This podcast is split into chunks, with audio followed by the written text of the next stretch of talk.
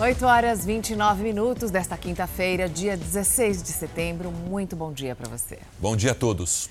A polícia do Rio de Janeiro faz agora de manhã uma operação contra uma quadrilha de agiotagem. A repórter Aline Pacheco é quem acompanha o trabalho policial. Aline, muito bom dia para você. Esse grupo agia em outros estados também? Olá, bom dia. É isso mesmo. Eles chegaram a ter 70 escritórios no Rio, em Minas Gerais, em Santa Catarina, no Ceará e também aqui no, em São Paulo. Agora, a polícia investigou que durante 11 meses eles movimentaram cerca de 70 milhões de reais. Foram expedidos, então, 65 mandados de prisão e 63 de busca e apreensão. Até o momento, 32 pessoas já foram presas. A polícia apurou também que eles cobravam juros de agiotagem de mais de 30% ao mês. Isso de pessoas que muitas vezes já tinham pago a dívida e muito também de pessoas que nem tinham contraído qualquer tipo de dívida. Sérgio Mariana. Obrigado, Aline. O prefeito do Guarujá, no litoral de São Paulo, foi preso em operação da Polícia Federal. Walter Suman e o secretário de Educação da cidade, Marcelo Nicolau, foram alvo de uma investigação sobre desvio de verbas da saúde durante a pandemia. A defesa dos dois ainda não comentou as prisões. Em nota, a Prefeitura de Guarujá afirma que está colaborando com a Polícia Federal e aguarda outras informações sobre o caso. A Câmara dos Deputados voltou a incluir no Código Eleitoral a quarentena para juízes, procuradores, militares e policiais que queiram disputar as eleições. Vamos a Brasília com Guilherme Portanova. Bom dia, Guilherme. A partir de quando passa a valer essa mudança? Muito bom dia para você, Mariana. Muito bom dia a todos. Olha, pelo texto aprovado pelos deputados, esta mudança vale a partir das eleições de 2026. Isso significa que os representantes dessas categorias que quiserem se candidatar em 2026 teriam que deixar os cargos em 2022, já que a lei prevê uma quarentena de quatro anos. A questão ainda não está decidida, precisa passar pelo Senado, mas a ideia original era de gerar uma quarentena apenas para juízes e integrantes do Ministério Público. Lembrando que a lei eleitoral atual já prevê quarentena de três a seis meses para servidores públicos que desejem se candidatar. Uma perseguição policial terminou com três suspeitos baleados na madrugada de hoje, na zona oeste de São Paulo. Um deles morreu. O carro usado pelos suspeitos ficou com muitas marcas de tiros. Na lataria, no para-brisa, pelo menos 10 cápsulas estavam pelo chão. O local foi preservado para o trabalho da polícia. Curiosos acompanhavam a movimentação. O carro usado pelos suspeitos estava com a placa adulterada. A viatura da PM cruzou com o veículo na estrada do Jaraguá, em atitude suspeita. O motorista resolveu acelerar e fugir. A perseguição durou mais de um quilômetro e só acabou em uma importante avenida no Jaraguá, na zona oeste da capital. Durante o acompanhamento, os indivíduos jogaram um objeto pela janela, o que posteriormente foi verificado ser uma arma. Dentro do veículo foi encontrada outra arma que eles usaram para apontar para os policiais que revidaram a injusta agressão. O carro e a viatura vinham por esta avenida. O motorista do veículo perdeu o controle do volante ao fazer a curva e bateu contra a guia. A troca de tiros começou. Os três foram baleados. Dois socorridos para hospitais, um morreu no local, ele já tinha passagens por roubo.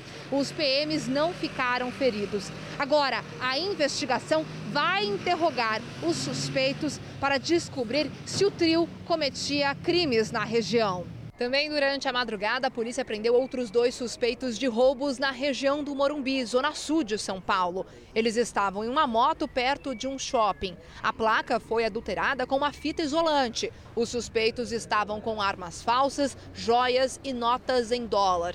Os dois já tinham passagens pela polícia e tinham deixado a prisão há pouco tempo. A polícia encontrou agora há pouco, na zona norte de São Paulo, uma carreta roubada. Maria Carolina Paz tem os detalhes.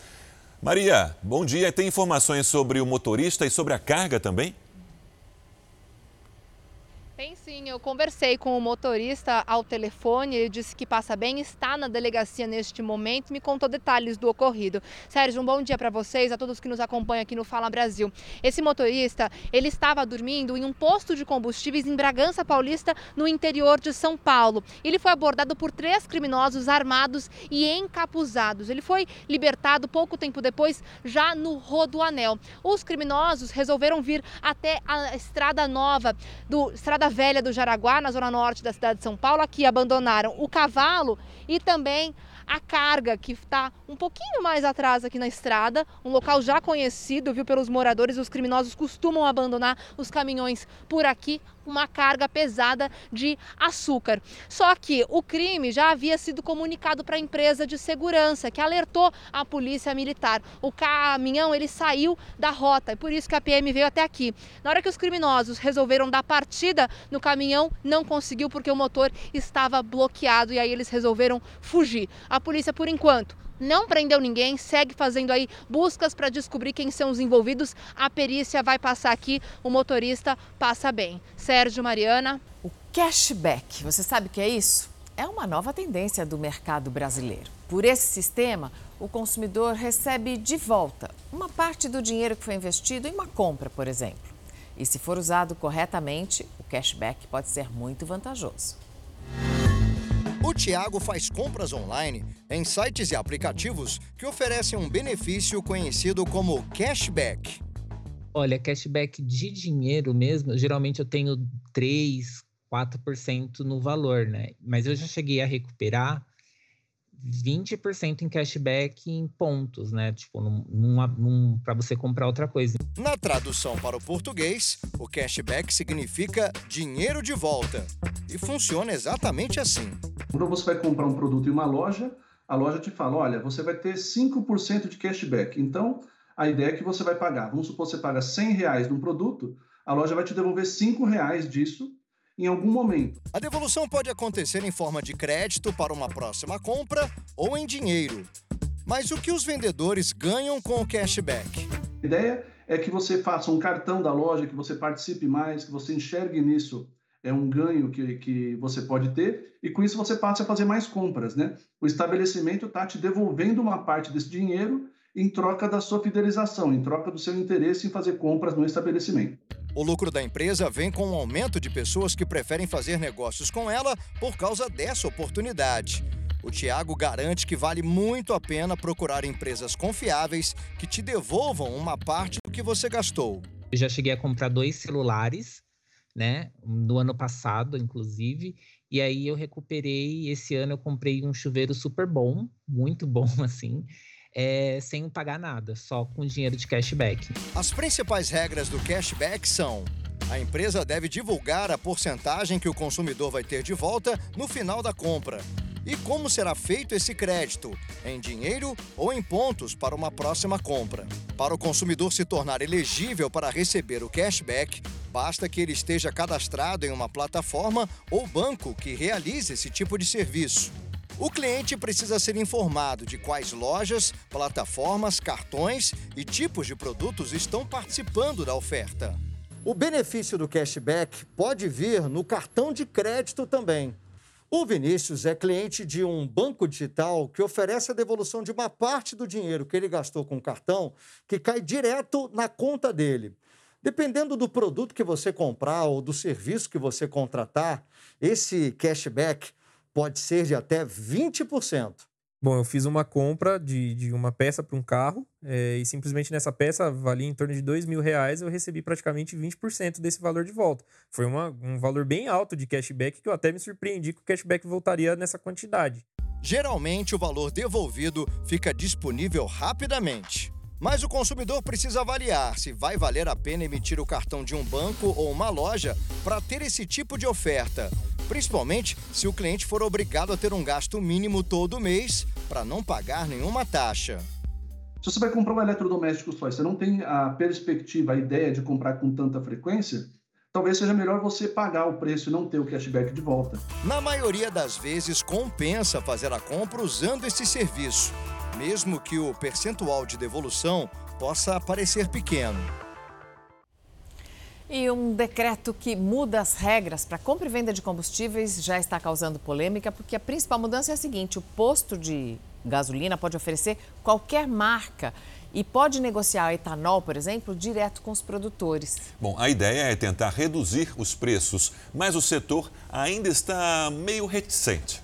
Os postos agora podem optar por exibir a marca comercial do distribuidor de combustíveis e comercializar qualquer outra marca, mas o consumidor precisa devidamente ser informado sobre a origem do combustível que está adquirindo. Eu acho que é uma segurança, sim, é uma forma de a gente evitar de colocar um combustível adulterado. O decreto autoriza também que os postos comprem etanol direto dos produtores. Acredita que vendendo o etanol direto da usina para o posto consegue reduzir o preço da transação e diminuir o valor do etanol na bomba. Representantes de distribuidoras têm feito críticas à nova medida. Eles afirmam que ela pode aumentar a complexidade tributária, abrindo espaço para irregularidades e sonegação fiscal, sem resultar diretamente na redução do preço na bomba.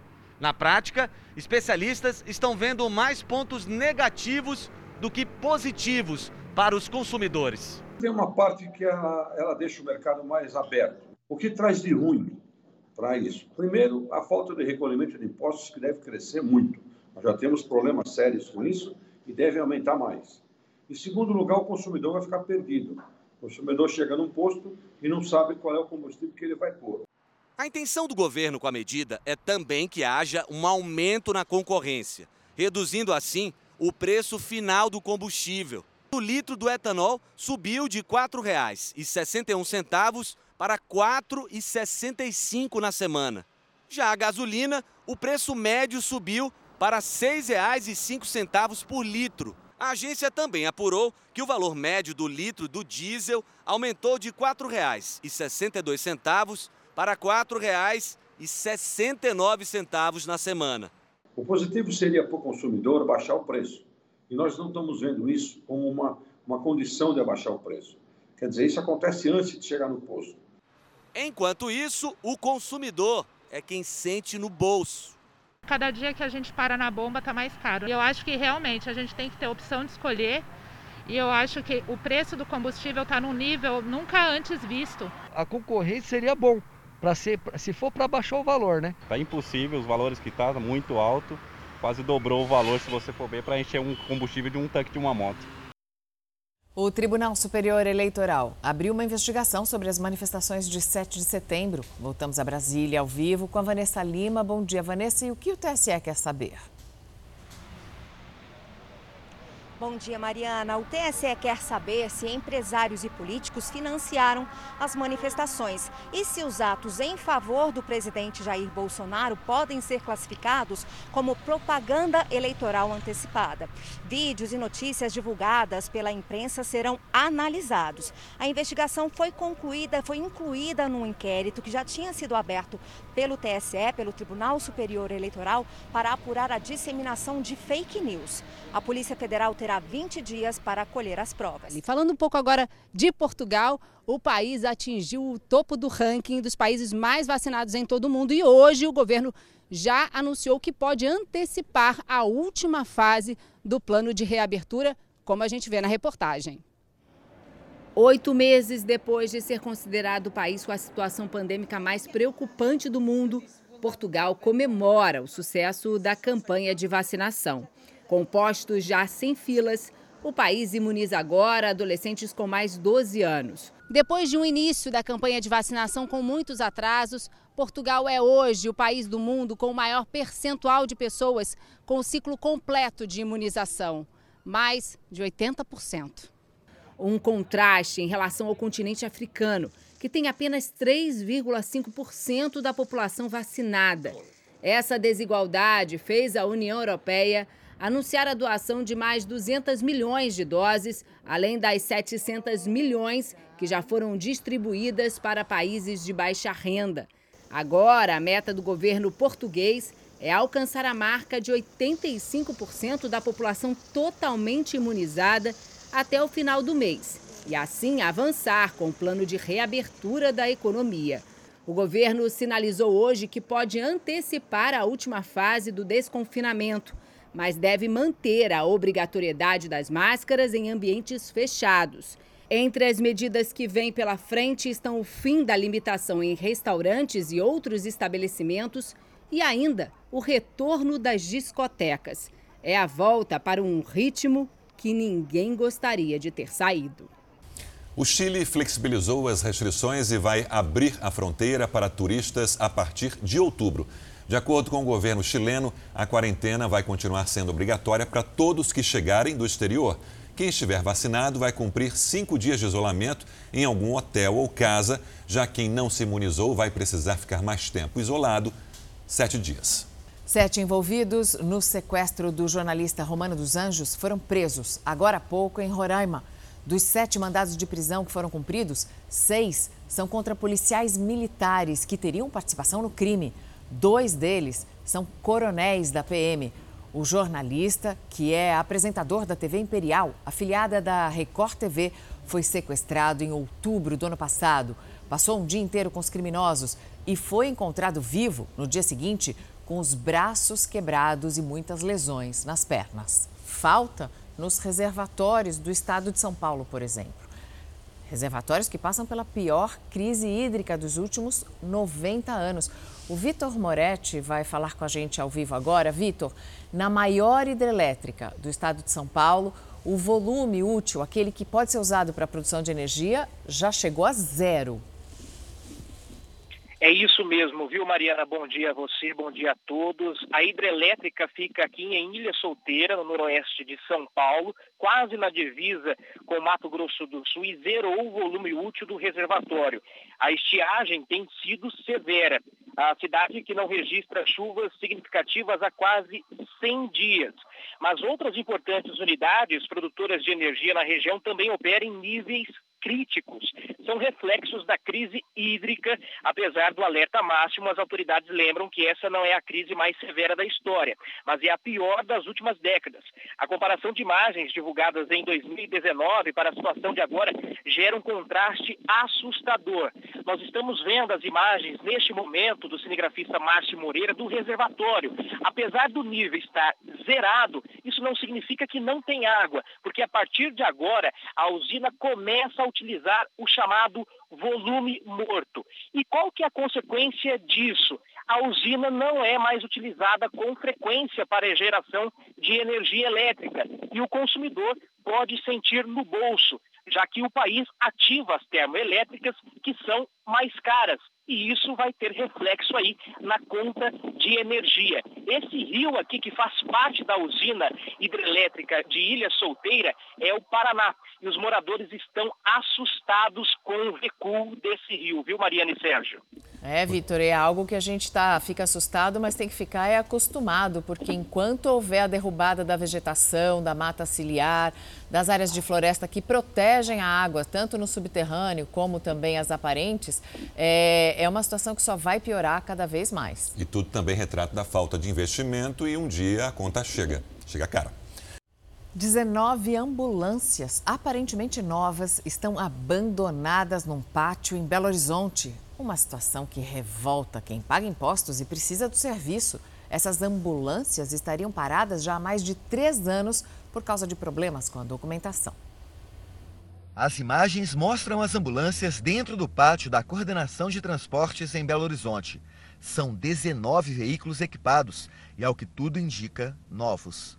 E a gente recebeu essa denúncia aqui sobre essas ambulâncias que estão aí, já tem três anos, né? Mais de três anos que elas estão aí. Eu acho que é errado, porque tem vários municípios que precisam dessa ambulância. Um dos utilitários está com o capô danificado. Segundo o deputado, as ambulâncias foram compradas entre 2016 e 2018 e nunca foram usadas. Faz sentido, isso é dinheiro público que está ali, né? Ali, se você contar ali, tem mais de um milhão de reais. A gente faz nesse, nesse galpão aqui. Eu já fiz outras fiscalizações de outros galpões que tem outros, outros veículos também. Um dos veículos comprados em 2018 custou 73 mil reais. Ele deveria ser doado à Viçosa, cidade da zona da Mata Mineira. Mas foi um erro no termo de doação que fez com que a transferência não fosse feita. Já são três anos com o veículo parado. Apesar dos veículos serem equipados, a Secretaria de Estado de Saúde informou que as ambulâncias se destinam a funções administrativas e não podem transportar pacientes. Enquanto algumas cidades não conseguem a documentação para receber os carros, outras precisam da doação. Se esses municípios que não têm documento não conseguem a documentação, passa para outros municípios, até porque a gente são um estado de 853 municípios. Nesse dia a dia tão corrido, para a gente ganhar tempo, pode, por exemplo, ouvir aquelas mensagens de áudio aceleradas, né? Ah, eu sempre acelero. Só que um homem ficou preocupado quando ele mandou o áudio pelo WhatsApp e percebeu que tinha uma coisa diferente na voz dele. Ficou tão preocupado, entrou em pânico, pediu ajuda para a filha. Claro, ela caiu na risada. Essa é mais uma daquelas histórias que viralizaram na internet. De um lado, o áudio de um pai desesperado com a velocidade da própria voz. Karine, eu tô com um problema aqui. Eu, eu tô falando com as pessoas aqui, meus clientes estão achando que eu tô maluco, porque tem um, a minha voz tá saindo correndo demais. Eu queria saber onde eu apertei, o que, que eu fiz de errado aqui. De outro, a filha tentando ajudar sem parar de rir da situação inusitada. A minha voz tá saindo igual um maluco. O representante comercial Antônio Castro, de 58 anos, ficou apavorado de verdade. Eu fiquei com medo dos meus clientes estar me ouvindo falar daquele jeito. Aí eu fiquei, eu fiquei, falei, caramba, tem que resolver isso logo. Aí eu mandei mensagem para Clarim, Clarim me ajuda aqui, me salva aqui. Clara tem 19 anos, é estudante e salva-vidas digital do pai. Quando ele me mandou esse áudio, eu falei, pronto, gente, e agora? Porque dessa vez ele estava longe, ele estava em outro lugar, né? Então eu falei, cara, como é que eu vou explicar? E aí, explicando, eu comecei a rir e eu não parava, eu tenho crise de riso sempre. Ela mesma tratou de espalhar a confusão na internet. Disponível desde abril dentro do WhatsApp, a função veio como solução para longas gravações de áudio. Clicando no play, o usuário escuta a gravação na velocidade normal. Agora, clicando nesse ícone aqui, já acelera a velocidade para 1,5 clicando de novo aqui do lado, dobra a velocidade. O percentual de idosos brasileiros navegando na internet cresceu de 68% em 2018 para 97% em 2021, segundo pesquisa da Confederação Nacional de Dirigentes Logistas, em parceria com o SPC. A principal motivação deste público é ver notícias, se informar e fazer contato com outras pessoas. Mesmo sem saber manusear corretamente as ferramentas digitais, a maioria tem boa vontade em aprender. O Antônio, pai da Clara, jura que aprendeu a mexer na ferramenta de áudio do WhatsApp. Só que agora vai ter que aprender outra coisa. Pai, você tem que. tem que apertar e sair. Mas não sei sair, sai eu sei, depois você assim. Mas tu sai quando você não vai. Vai com, então, alguém tem que sair. Mas por que, que eu tenho Mãe, que tem, tem um botão vermelho ali no canto. Ah lá, o vermelho. Foi. Tchau, gente. Cada geração com as suas dificuldades. Eu lembro quando eu ensinei a minha mãe a, acertar o, a apertar o botão play do VHS, o antigo videocassete. Agora que figura o Antônio. E a mãe também estava meio perdida ali, né? Vai chegar um ponto que as pessoas não vão saber como é a voz de quem mandou, né? Você Tudo quer acelerado. saber o que será que os nossos filhos vão um dia ensinar a gente a fazer, não? Fala Brasil termina aqui. Um bom dia para você.